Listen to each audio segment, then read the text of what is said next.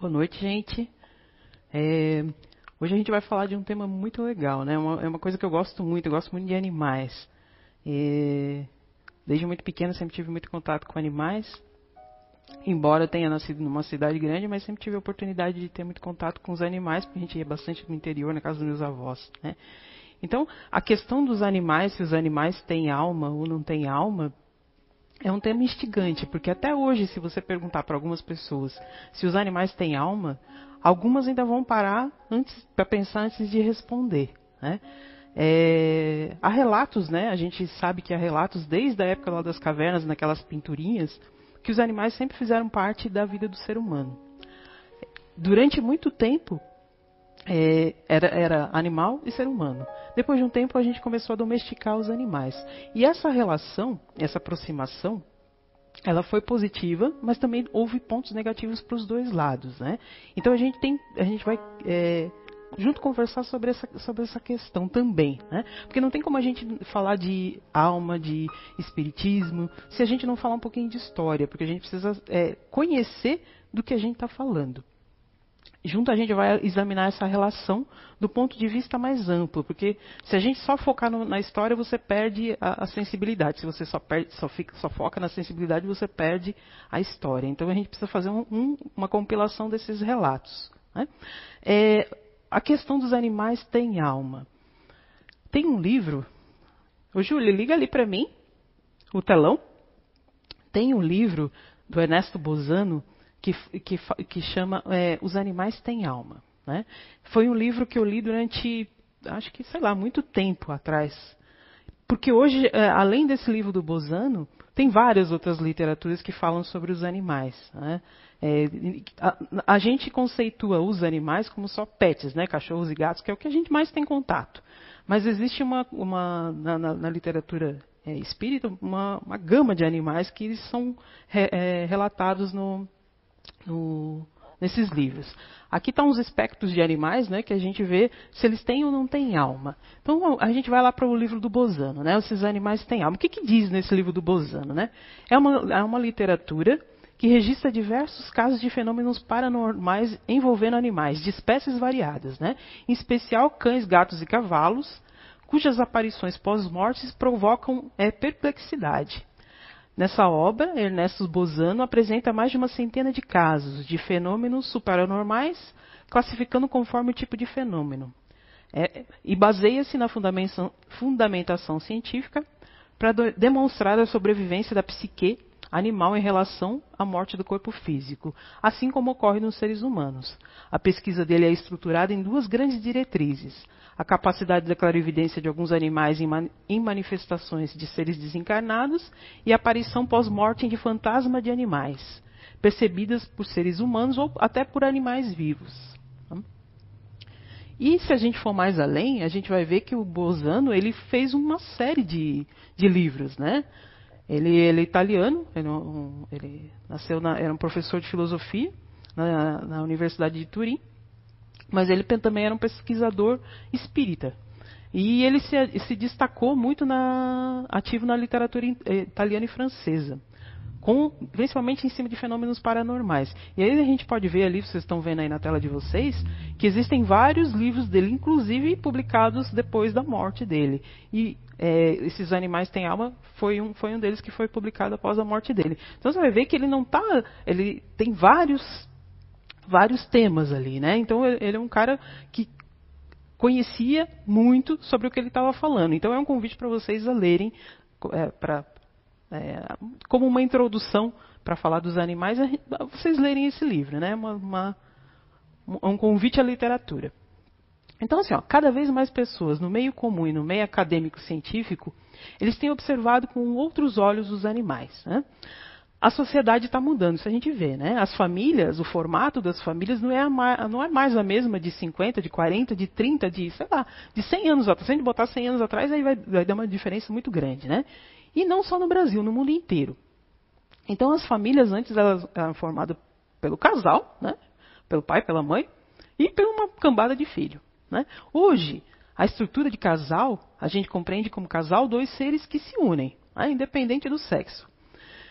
E na, na, na, na, maioria das vezes, antes deles terem filhos, eles têm animais. Às vezes não são nem casados. Né? É, só namoram ou têm um relacionamento estável e já tem um bichinho de estimação. E, né, e, e fazem, partilham da, da guarda desse bichinho.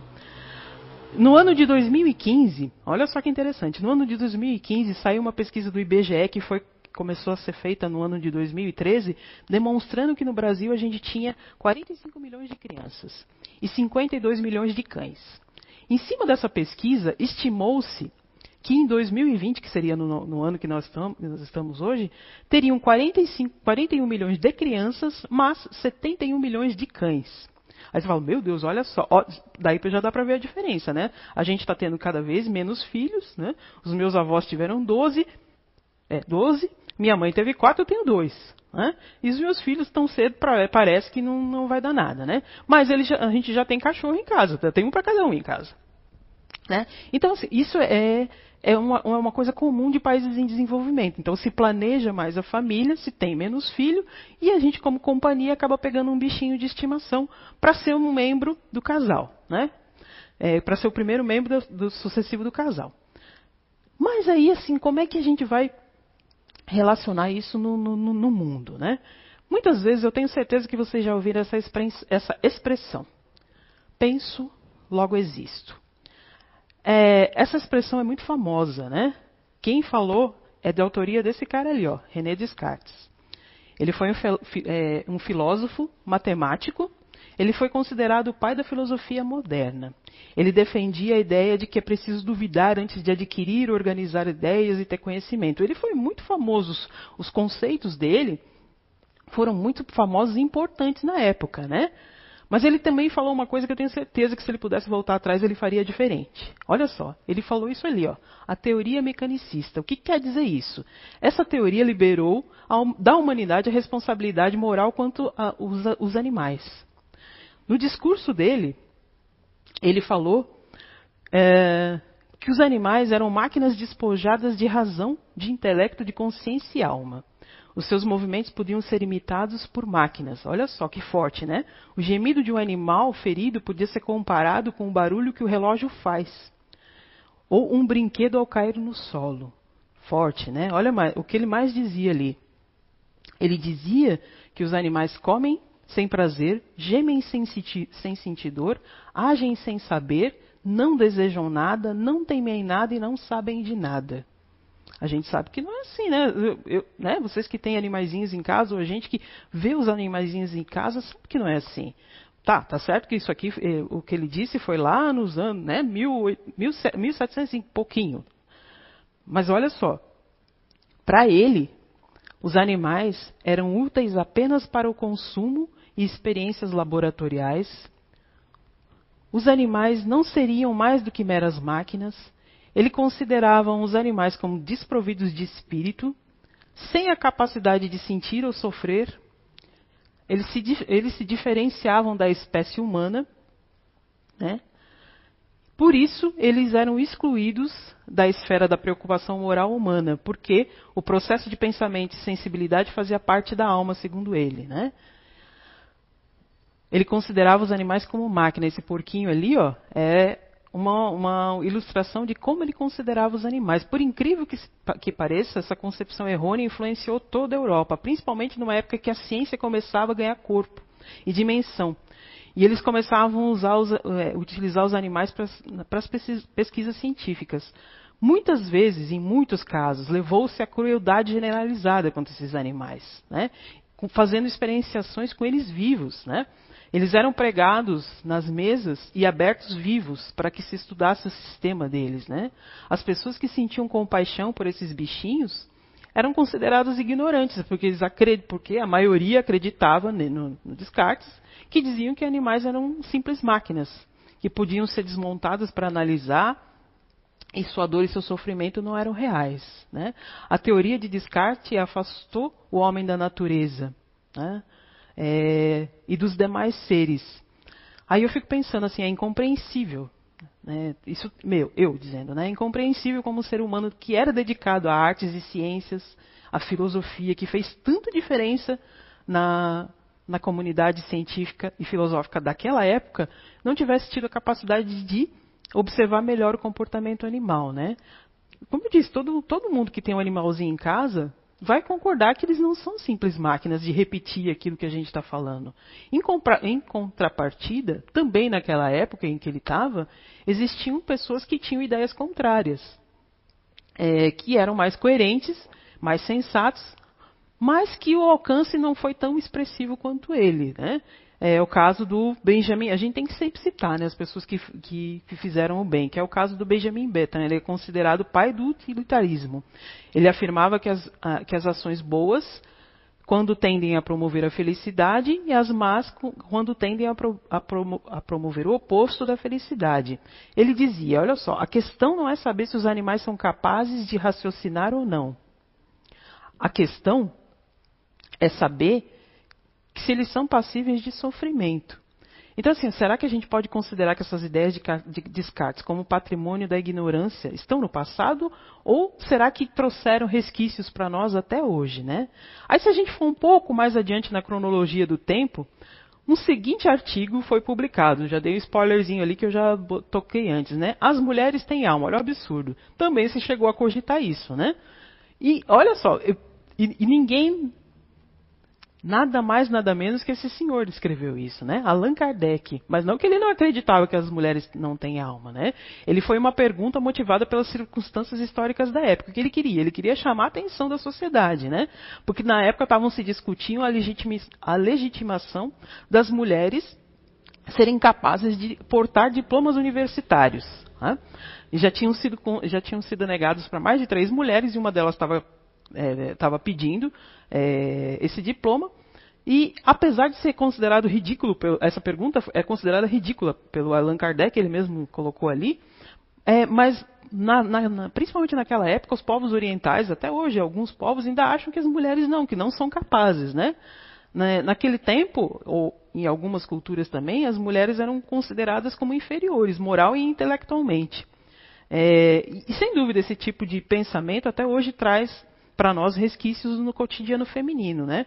A discussão sobre as mulheres terem ou não alma, que Allan Kardec propunha, é essa. Foi uma questão é, que ele queria discutir, porque essa questão da mulher ter ou não alma, inclusive na época medieval, chegou a ser é, posta em deliberação num concílio da igreja dominante na época. Então, assim, é uma coisa muito mais é, abrangente, né? Então, as, a, ele, queria, ele iria dizer assim, que se as mulheres têm alma, seria uma aceitação do fato que a mulher era portadora de alma própria para abrir caminhos para que a gente tivesse acesso à educação, ao respeito. Né? É, e na época a grande maioria fazia isso como uma concessão, não como se fosse um direito. Fosse, tá, tá bom, né? Vamos conceder a legitimação desse direito que não era, né? Na maioria das vezes tão encarada como uma boa é, como uma proposta boa. E pouco a pouco a, emancipação da mulher passou a ser um embate ao conservadorismo. Né? E nesse processo, o Espiritismo colabora pela igualdade. Então, Kardec, no seu artigo, afirmava que gênero e sexo só dizem respeito à matéria, porque na vida espiritual tal coisas não existem, né? Então, é, Kardec ele abordou o tema de forma a chamar a atenção que a única diferença entre o homem e a mulher estaria no organismo material, que se aniquilaria com a morte do corpo físico. Então, experiências no corpo masculino ou feminino correspondem diretamente às nossas necessidades evolutivas. Né? Não tem nada a ver com capacidade. Né? Outra coisa que aconteceu. Durante mais de 350 anos, a gente teve um grave crime cultural aqui no Brasil. Né?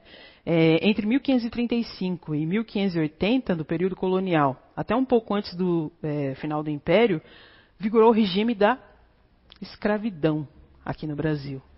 Principalmente de negros, né? índios, mas os índios durante um tempo só, durante o período. A maior parte do período foram os negros.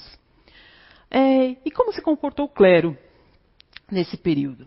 De 1500 até mil, é, 1842, houve a vigência do primeiro dos quatro projetos de evangelização eclesial. eclesial né?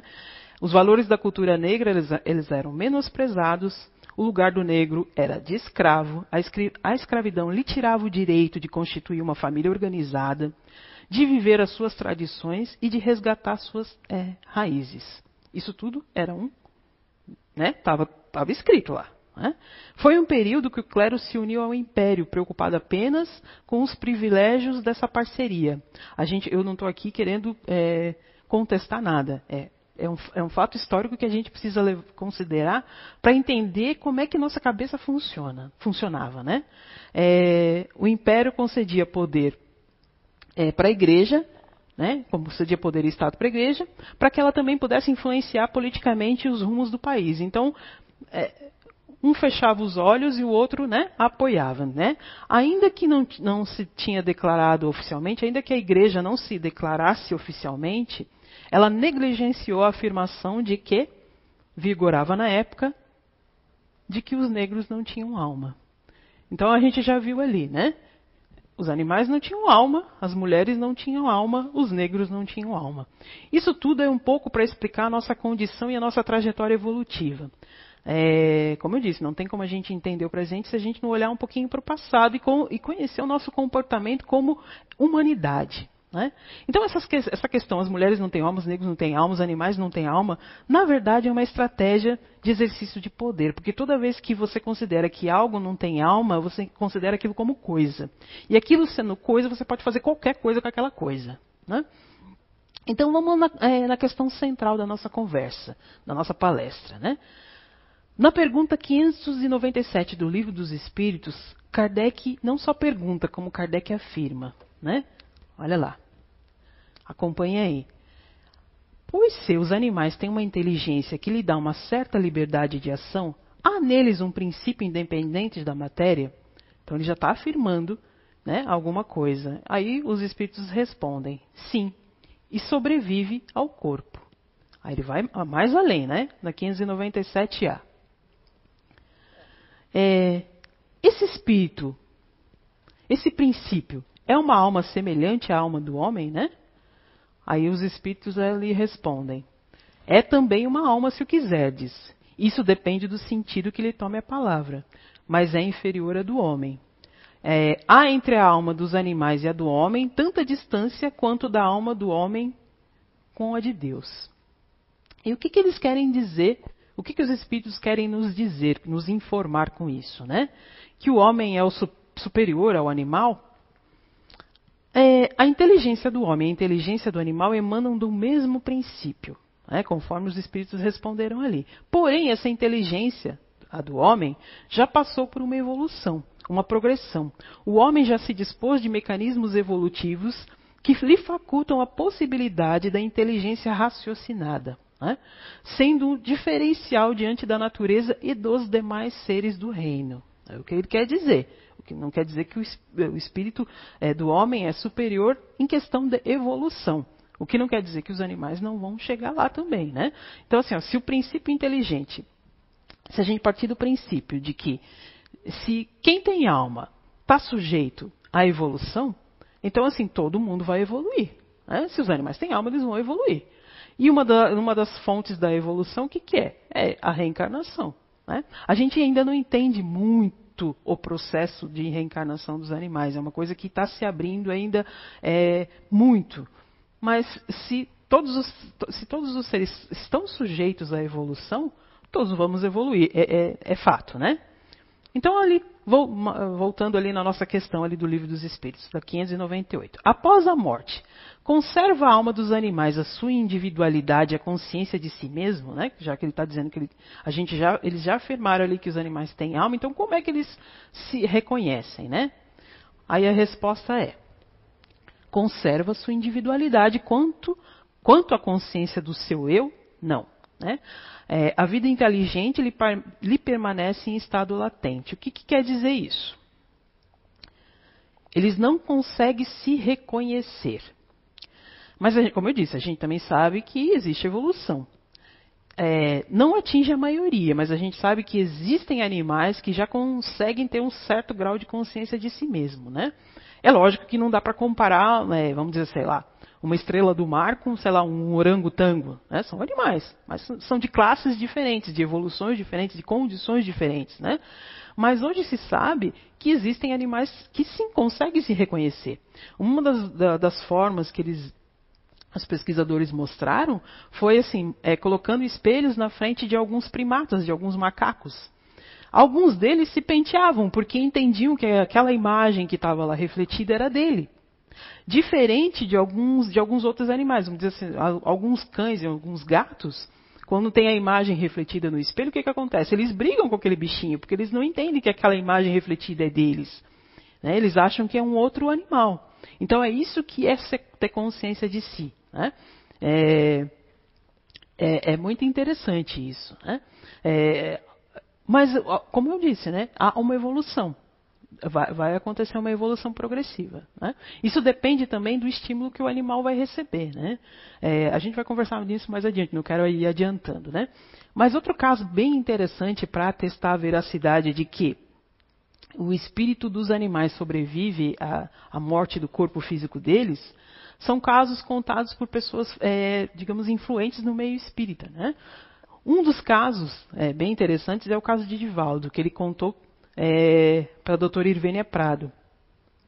Ela, inclusive, relatou essa questão no livro dela lá, A Questão Espiritual dos Animais.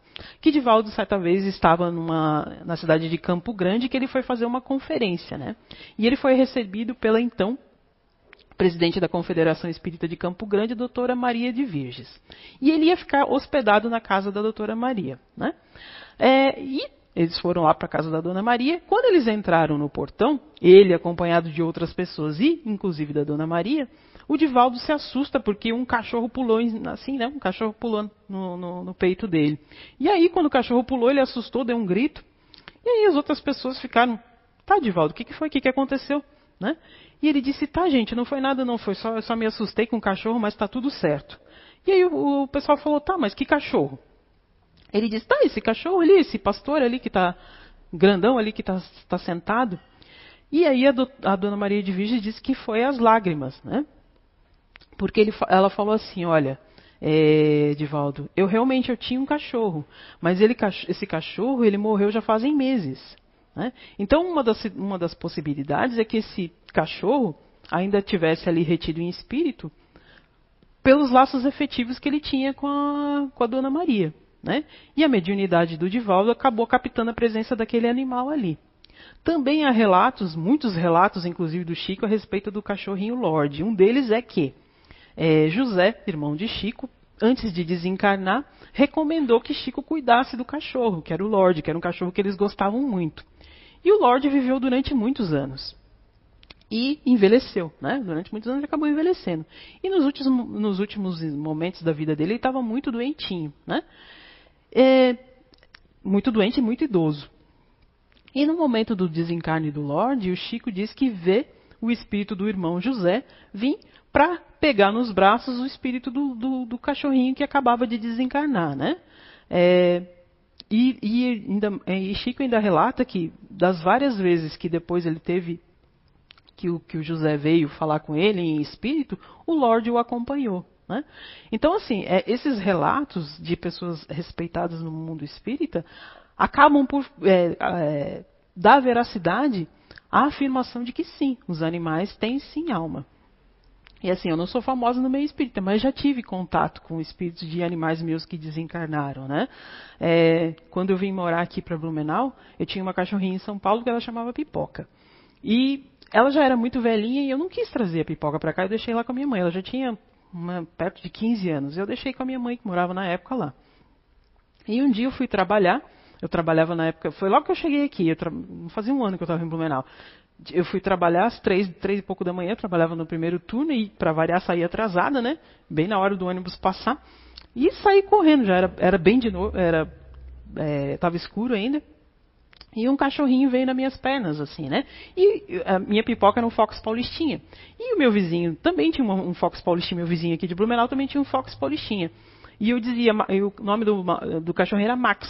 Eu disse, Max, o cachorrinho veio nas minhas pernas e eu brinquei um pouquinho com ele. Eu disse, Max, vai deitar que ainda é muito cedo. Só que o Max, aí eu fui trabalhar, mas aí eu no ônibus eu fiquei pensando, tá, mas o Max ele dorme dentro de casa. Né? Ele não está na rua essa hora. E fui trabalhar. Na volta, eu ainda, quando eu passei na frente do meu vizinho, eu disse: Olha, o Max estava solto de madrugada. Ele disse: Não, Max, não, o Max estava dormindo comigo. Beleza. Quando foi de noite, minha mãe me ligou para dar a notícia que a minha cachorrinha tinha falecido. Né? Então, assim, ó, muito provavelmente ela em espírito veio se despedir de mim, porque ela era muito parecida com o Max, tanto é porque eu até me confundi. E outro relato foi de que eu tinha recém também participado aqui da mesa mediúnica, tinha começado a participar da mesa mediúnica, e uma das, também outra, uma outra cachorrinha velhinha minha tinha falecido, né, desencarnado. E é, eu estava lá concentrada, né, e eu senti lambidas no meu pé. E eu olhei para baixo, era ela. Né? Então, assim, é, realmente os, espí os, os, espíritos dos animaizinhos, realmente eles sobrevivem é, à morte do corpo físico. E aí vamos a outra questão ali do livro dos espíritos, né? A alma dos animais, sobrevivendo ao corpo, fica num estado errante como a do homem após a morte? Aí a resposta do, do, do, do da espiritualidade. Fica numa espécie de erraticidade, pois não está unida ao corpo. Né? Mas é um, não é um espírito errante. O espírito errante é um ser que pensa e age de livre vontade. Os animais não têm a mesma faculdade. É uma consciência de si mesmo que constitui o atributo principal do espírito. O espírito do animal é classificado após a morte por espíritos incumbidos disso e utilizado quase que imediatamente. Não dispõe de tempo para se pôr em relação é, com outras criaturas. Então vamos entender um pouquinho isso. É, a palavra erraticidade, quando se fala no meio espírita, a palavra erraticidade, às vezes deve ser compreendida como está no plano espiritual. Não quer dizer que a pessoa está errando. Né? A erraticidade é, compreende no plano espiritual.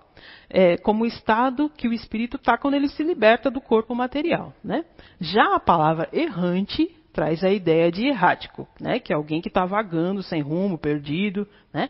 Nesse caso, até a gente poderia, poderia dizer que está que tal espírito se encontra fora da coluna espiritual que ele deveria estar, vagando na Terra, às vezes, muitas vezes, sem até saber que está desencarnado.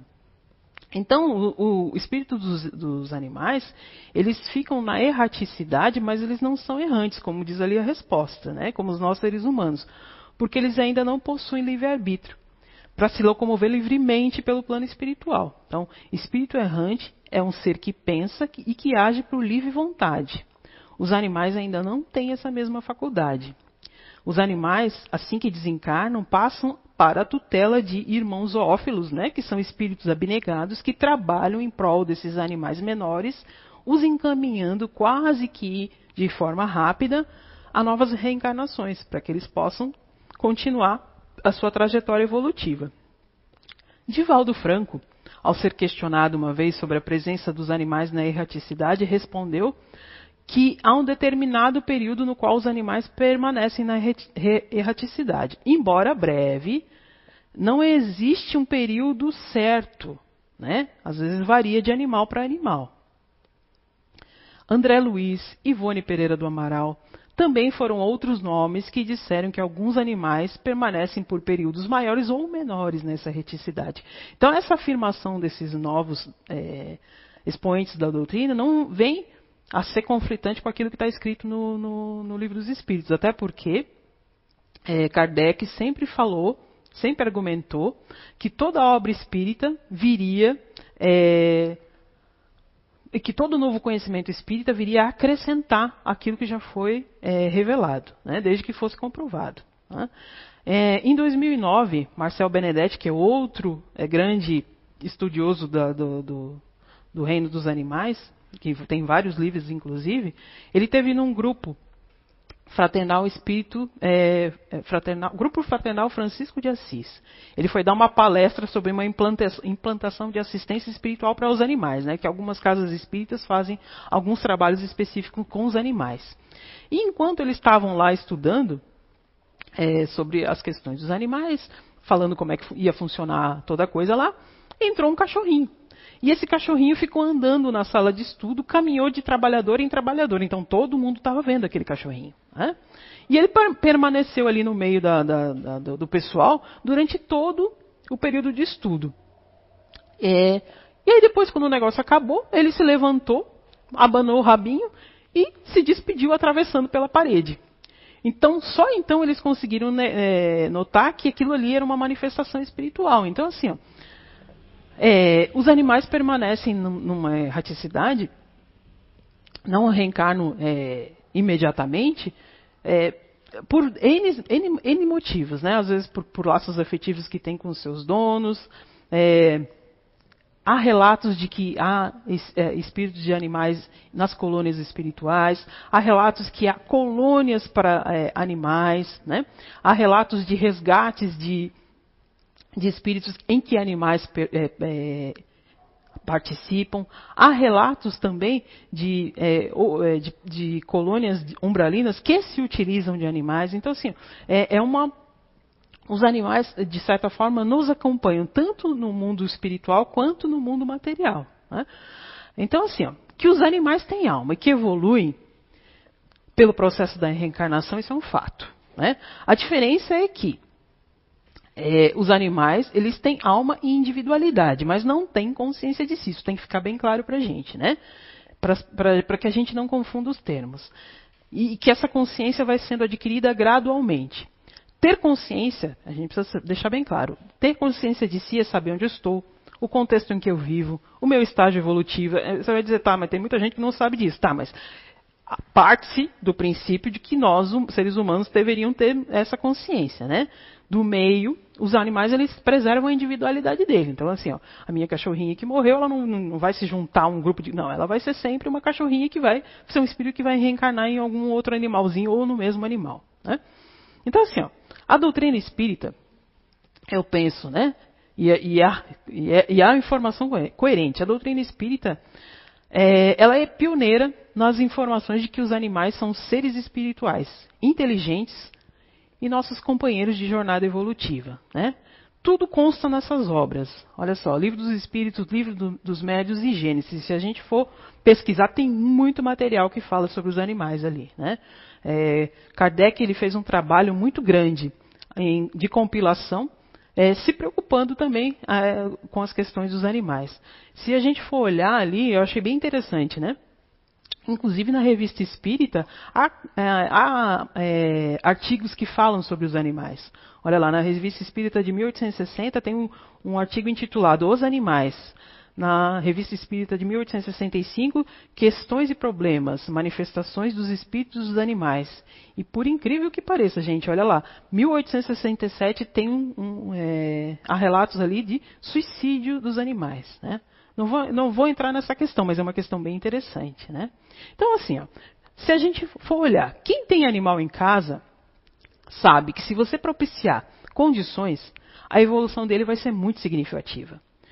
O olhar dos animais ele é muito expressivo, né? É, quem tem do, quem, é do, quem é tutor, não vou nem dizer dono, dono, né? Quem é tutor de um animal, durante um tempo, com o passar do tempo, é meio que nem criança, né? A mãe sempre sabe o que, que a criança quer. Se você é tutor de um cachorro, de um gato, sei lá, de, eh, eu tive, já tive cachorro, gato, galinha, porquinho da Índia, eu sempre sabia o que, que eles queriam, né? Então, assim, ó, o que diz também é uma coisa interessante. A gente viu a história, né?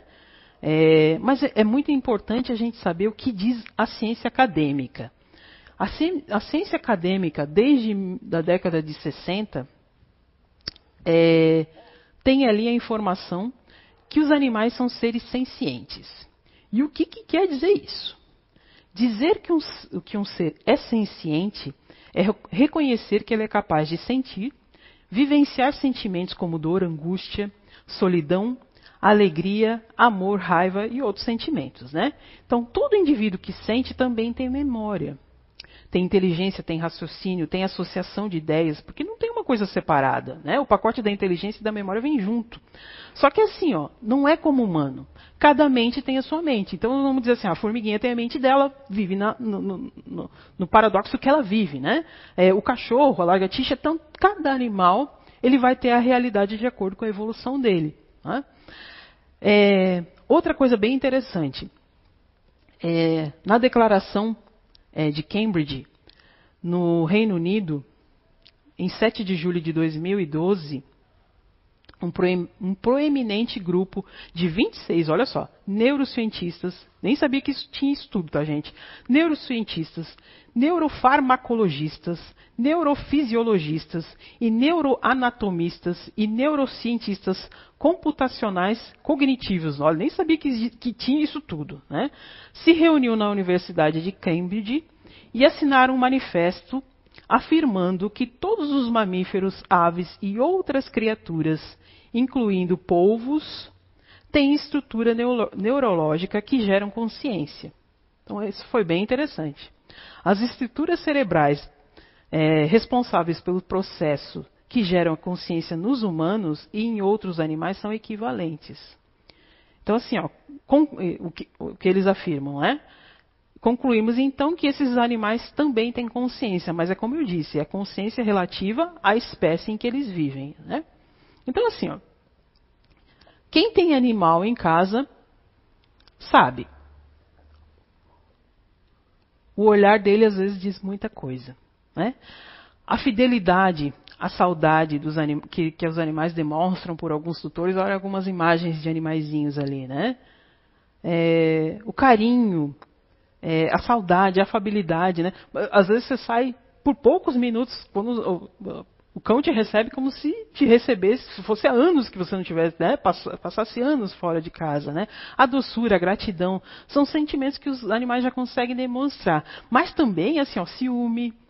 Eles né? Eu, eu tenho três em casa, né? Três cachorrinhas em casa. É, tem uma que é muito ciumenta, né? Tem uma que é mais dócil, a outra é toda good vibes, assim, pode cair o mundo que ela não tá nem aí, né? Tanto é que, assim, a gente foi descobrir que ela tinha uma pedra na bexiga, o negócio estava enorme, porque ela é muito de boa e ela era muito boazinha, né? A gente foi fazer outra, eu imaginei que ela tivesse com uma infecção urinária, porque ela estava com a urina um pouco escura e a gente preocupada, porque como ela é muito de boa, Levamos ela no veterinário para tirar. E o veterinário falou: olha, é uma infecção. Eu acho que é uma infecção urinária, porque ela estava só com febre, o narizinho ruimzinho, mas, ela, mas ele falou assim: ó, vamos fazer um ultrassom para para é, desencargo de consciência. E quando a gente fez o ultrassom, tinha lá uma pedrona de todo tamanho. Até ele se assustou, sabe? E como diz, eu e minha filha, a gente não enxerga muita coisa, né? Nesse negócio de ultrassom, não enxerga muita coisa. A gente enxergou, então o negócio estava bem feio, né? Então, assim, é, alguns sentimentos é, os animais já conseguem demonstrar.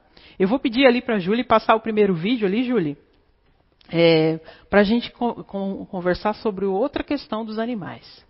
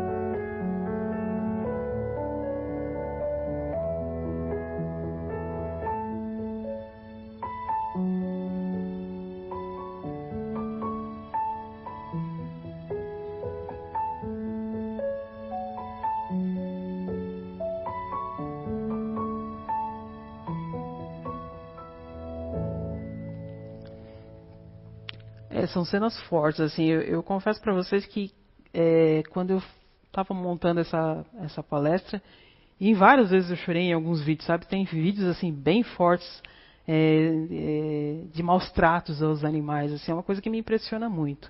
Porque assim, ó, é, do mesmo jeito que tem gente que gosta muito de animaizinhos, em contrapartida a gente tem outro extremo, né?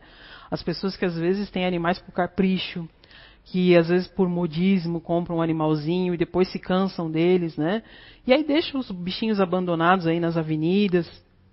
É, ou pior, acabam maltratando, descarregam a raiva, a frustração em cima do, do, animalzinho. Então a gente precisa ter muita cautela e se perguntar é, quanto tempo eu vou conviver com esse animal. Eu vou, eu, como, como tutora, você vai conviver com esse bichinho durante muito tempo, né? Antigamente os animaizinhos eles viviam, não viviam tanto quanto vivem hoje. Hoje a gente sabe que a medicina veterinária avançou muito. Os animais vivem muito muito mais do que viviam antes, né? Eu estava vendo ali, inclusive tem até marca-passo, próteses para os animais. Então, assim, ó, é, o bem-estar animal, felizmente, está é, tá evoluindo bastante, né? Então, para que, que eu vou querer ter um animalzinho? Para atender uma deficiência? Porque eu estou me sentindo sozinho, porque eu estou me sentindo sozinho também é válido, né? Você tem um animalzinho como companhia, mas não é só para preencher aquele vazio depois que for completado por uma outra pessoa você se, né, se desfazer da, do, do, do animalzinho, né? Então, ter um animalzinho não é só por capricho e por modismo, a gente precisa ter consciência do objetivo real, que é ter um bichinho, né? O ideal seria auxiliar no progresso daquela daquele, ser, daquele serzinho que está em evolução, que ainda se encontra no, no estágio animal. É, a gente viu ali, né, os, alguns animaizinhos. É muito interessante aquele porquinho ali que foi criado como, com os cachorros, e então ele acha que ele é um cachorro, né? É. Aí assim, ó, uma, uma situação muito difícil, né? É, comprar, né? Comércio de vidas, né? Eu, eu sempre meio que fui contra esse tipo de coisa, sabe? Comércio de vidas. Então, às vezes, você tem.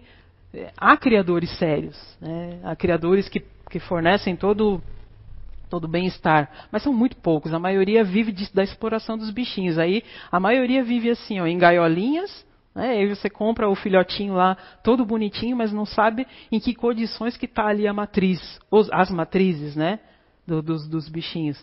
Minha mãe tem um cachorrinho é, que a gente, que uma colega minha resgatou porque ele servia, ele foi comprado para ser é, para ser procriador, né, procriar. Só que ele era muito bobão, ele não queria saber, então jogaram o bichinho fora. E minha colega adotou. Só que aí o marido dela não gostava de, de, de muito de cachorro. Aí a gente foi lá resgatar, daí, como eu já tinha bastante em casa para não ter confusão, aí eu dei ele para minha mãe. Então tá lá, tá lá com a minha mãe. É, aqui na CIU mesmo, uma vez deixaram um cachorrinho e quem adotou foi a Leia, né? A Leia acabou adotando a Fiona. Né? Hoje ela mora lá com a Leia. Não é para jogar bichinho aqui, mas o caso, a gente um dia chegou aqui para os trabalhos, tinha um cachorrinho aqui dentro. Aí a Leia ficou com dó e levou. Outro também foi uma vez a gente estava aqui em trabalho, um gato. Veio um gato todo esgualepado, morrendo de fome aqui. Aí a Jaque disse que tinha ração de cachorro na, na, na moto, deu a ração para o gatinho. E aí eu pensei, eu estava de carona naquele dia. Eu pensei, cara, eu não vou poder te levar hoje, mas se amanhã você estiver aí, eu levo. Que aí no, no, no outro dia tinha, tinha trabalho aqui. Aí no outro dia o gatinho estava aqui me esperando, aí eu levei ele para minha mãe. É, hoje é uma gata enorme, uma, uma gata frajolona, toda enorme assim. Minha mãe botou o nome de Raquel, devia ter botado de Ruth, porque aí pelo menos ela ia ser mais boazinha, né? Hoje ela tá uma, dominando lá as coisas da minha mãe. Então assim, ó, a gente sempre teve animalzinho, mas animalzinho de, de, é, de adotar mesmo, né? E aí a, e o que, que acontece? Aí as pessoas às vezes por capricho acabam abandonando os bichinhos, né? A, a, a gente sabe que os cães eles são mais dependentes do homem, né? Acabam sendo mais dependentes. Mas os gatos também sofrem. E sofrem bastante, né? E, inclusive ainda tem, ainda tem aquela coisa de, de, discriminar animal preto. Por incrível que pareça, a gente ainda tem coisa de discriminar animal preto. Se a gente for nos abrigos, a maior parte dos, dos cachorros lá, lá institui isso o negócio de, do vira-lata caramelo, né? Que todo vira-lata caramelo é gente boa. Inclusive, é, é, é, é deve ser uma comprovação científica. Aqui, inclusive, essas, é, no, no, meu bairro lá, na frente de casa, mudou um, um, um casal que eles têm um cachorro. E, é um vira-lata, caramelão, grandão, assim, e já se deu bem com todo mundo lá. O bichano já se deu bem com todo mundo. Mas assim, ó, se a gente for nos abrigos, na maioria desses abrigos, é, a maioria que vai lá adotar não quer bicho preto. Por incrível que pareça isso, gente. Tá? Então, assim, é, até hoje a gente vê que alguns seres humanos têm uma relação de subjugação, de dominação, até mesmo de exploração né, com, com os animais. Porque ainda na cabeça dessas pessoas os animais são coisas, né? Então eles, é, por serem coisas, as pessoas não tratam é, com sensibilidade, né? Impondo sofrimentos não só físicos, mas psicológicos também. Porque quantas vezes você resgata um animalzinho e ele, ele tem medo, ele não, não, não deixa as pessoas chegar perto e dá bastante trabalho às vezes para quem resgata, né? Aí assim, se a gente for olhar esse cachorrinho gente boa ali, olha a carinha dele que fofo, né? É, ele está com as quatro patinhas amputadas. Olha só que coisa, né? Deceparam as quatro patinhas do bichinho. Porque esse bichinho foi resgatado de um festival lá na China. Olha que absurdo, gente. Um festival lá na China em que eles comem carne de cachorro. Então, assim, ó, cerca de 10 dias é, acontece é, esse festival lá e eles é, chegam até a matar mais de, de, entre 10 a 15 mil cães, gente. Olha o absurdo. E não e, assim, ó, Inclusive os cães são roubados dos donos para ir para esses, esses lugares, assim, sabe? Só, aí você vai falar, meu, que absurdo, os chineses só fazem isso, não. Aí se a gente for olhar, der uma volta para o mundo, claro que isso é uma coisa, né, é, chocante. Mas se a gente for olhar no mundo, assim, as touradas, né? É, é, também é um absurdo isso, né? É, como que a gente vai dizer que, assim, que uma tradição cultural pode justificar os maus tratos que você tem com o bicho, né? Você mata o, o, o coitado do, do, boi ali, né? É, as touradas são proibidas desde 2012 na Catalunha, mas não, não atinge toda a Espanha. Aí se a gente for olhar, também tem a vaquejada, que é lá no Nordeste, né? Onde os dois cavaleiros derrubam o boi. Aí eles dizem, ah, não, mas já houve é, avanços né, na, na, na na defesa do, do, do, do boi. Uhum, realmente. Então, assim, ó, a, única, a única penalidade que o peão sofre é se ele arrancar o rabo do boi. Se quebrar, não, não sofre nada. Então, assim, o que, que avanço que teve isso, né? Aí, se a gente for olhar aqui, a farra do boi, aqui na nossa região também, é considerada ilegal, mas a gente sabe que isso acontece. A puxada de cavalos, é um, sabe? São é, coisas que são culturais, mas que não se justificam se você tiver um mínimo de sensibilidade. Né? Os rodeios, né? Como que, sei lá, eu não, não, não gosto muito disso, nunca, nunca gostei muito, né? Falar para eu falar, eu vou dizer, eu nunca gostei muito disso. Né?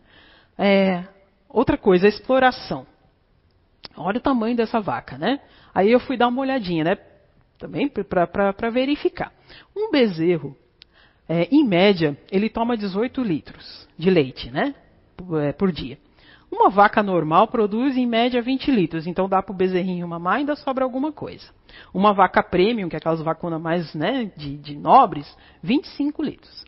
Uma vaca de exposição, gente, que é o caso dessa coitada aí, ela produz 120 litros em 24 horas. Então é uma bichinha bombardeada de hormônio. Né? Como que gente dizer que uma vaca, numa situação dessa, está confortável? Não está. Né?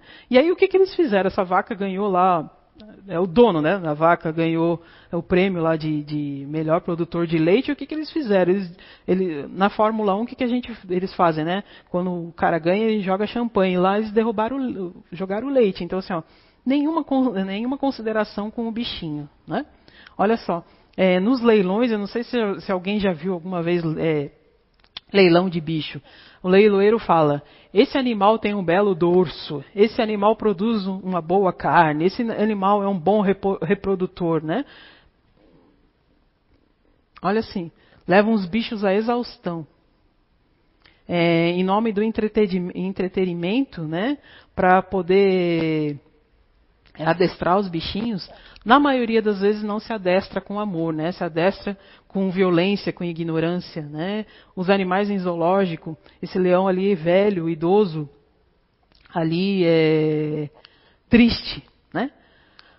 Mas também, olha só, se a gente for olhar, isso é o lado ruim da coisa, né? O lado ruim que o ser humano trata o bicho. Mas olha só o que, que o, o bicho em relação o que ele faz com a gente. Há cães que são cães guias, né, que são grandes amigos, do, do, do, grandes companheiros das pessoas. É, esses dois cachorrinhos ali, eles foram nos hospitais. Tem um projeto quatro patas nos hospitais, então que é, às, às, vezes tem crianças, tem idosos, tem pessoas que, que não têm companhia, senão esses bichinhos eles fazem companhia. Os cães policiais, né, que tanto ajudam, às vezes, a farejar bombas aí em lugares que o ser humano não consegue ir é, a ecoterapia, que é muito é, difundida, principalmente nos autistas, nas pessoas com problemas cognitivos, de, de motor, né? é, nos asilos, principalmente gatinhos, né? É, nos asilos, cachorrinhos. E ali in, e na, nas penitenciárias né? também eles é, é fazem companhias para os detentos.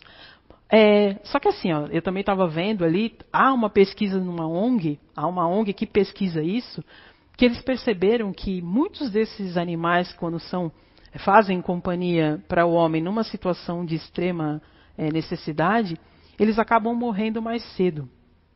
Então eles é, é, há uma, uma pesquisa em cima disso dizendo que os animais eles se constrangem com o sofrimento humano e acabam absorvendo para si também isso, né? Então há uma pesquisa ainda científica em cima disso, não há conclusões, mas há uma pesquisa, há um olhar voltado para isso, que se percebeu que os animais às vezes quando são expostos a muitas situações que é degradante para o ser humano, que ele entra em, em contato com a dor do, do ser humano, eles acabam morrendo mais cedo.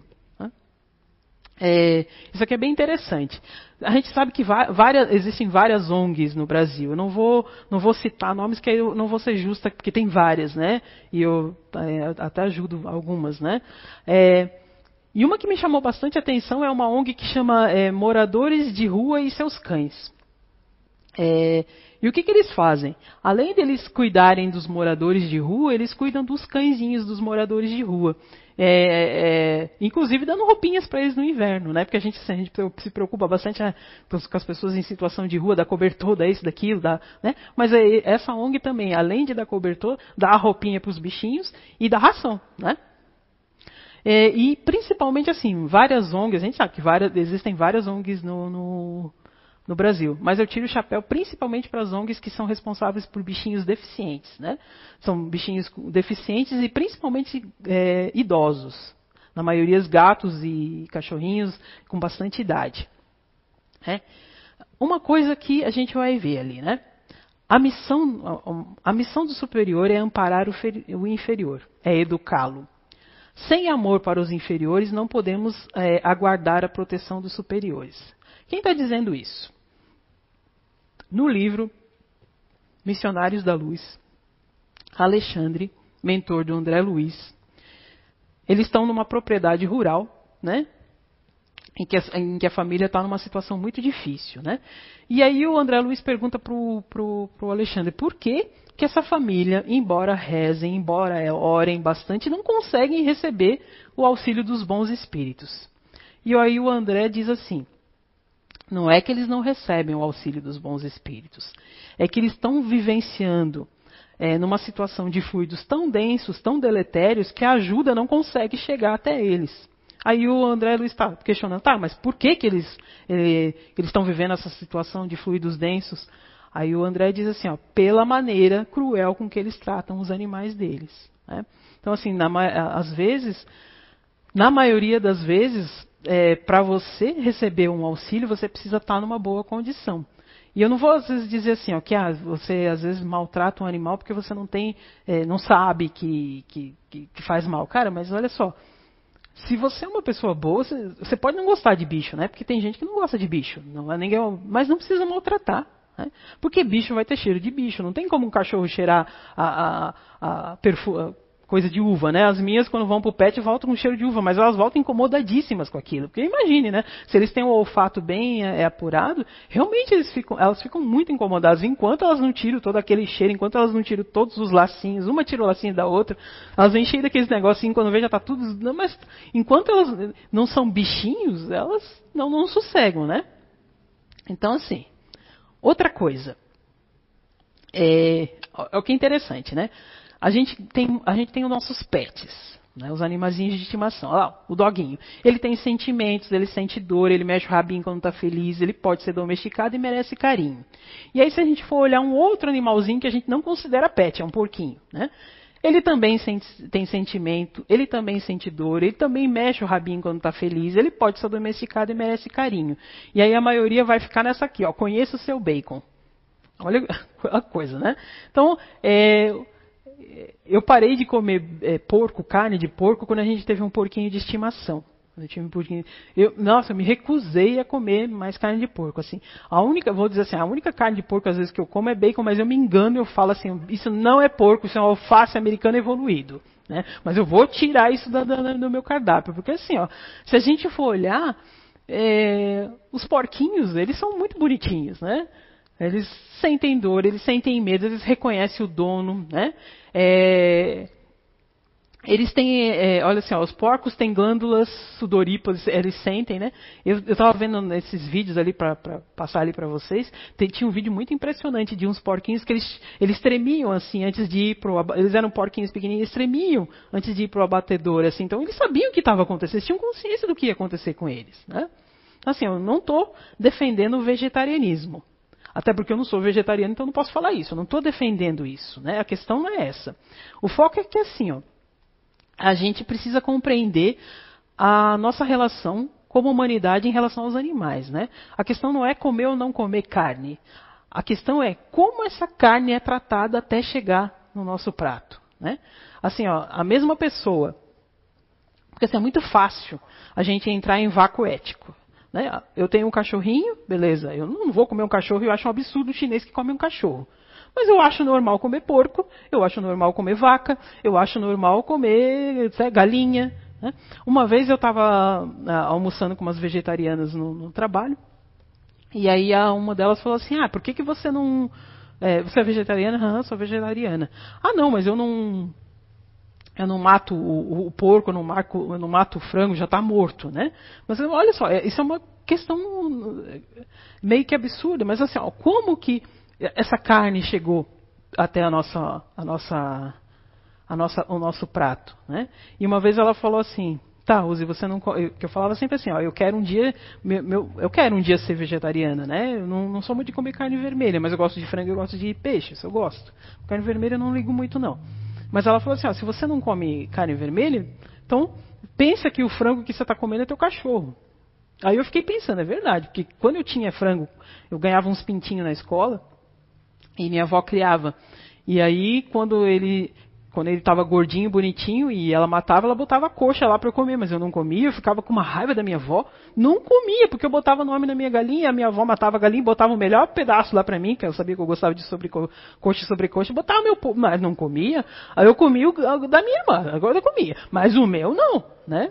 Então assim, é, então assim, que diferença se é um bichinho de estimação se você não come teu cachorro, por que, que vai comer a galinha e o, e o, o porco, né? Um bicho assim. Então, assim, como eu disse, a gente entra com muita facilidade nesses vácuos éticos, né? Então, assim, ó, a gente trata bem o nosso pet, mas não se importa em comer os outros bichos, né? Os outros animais.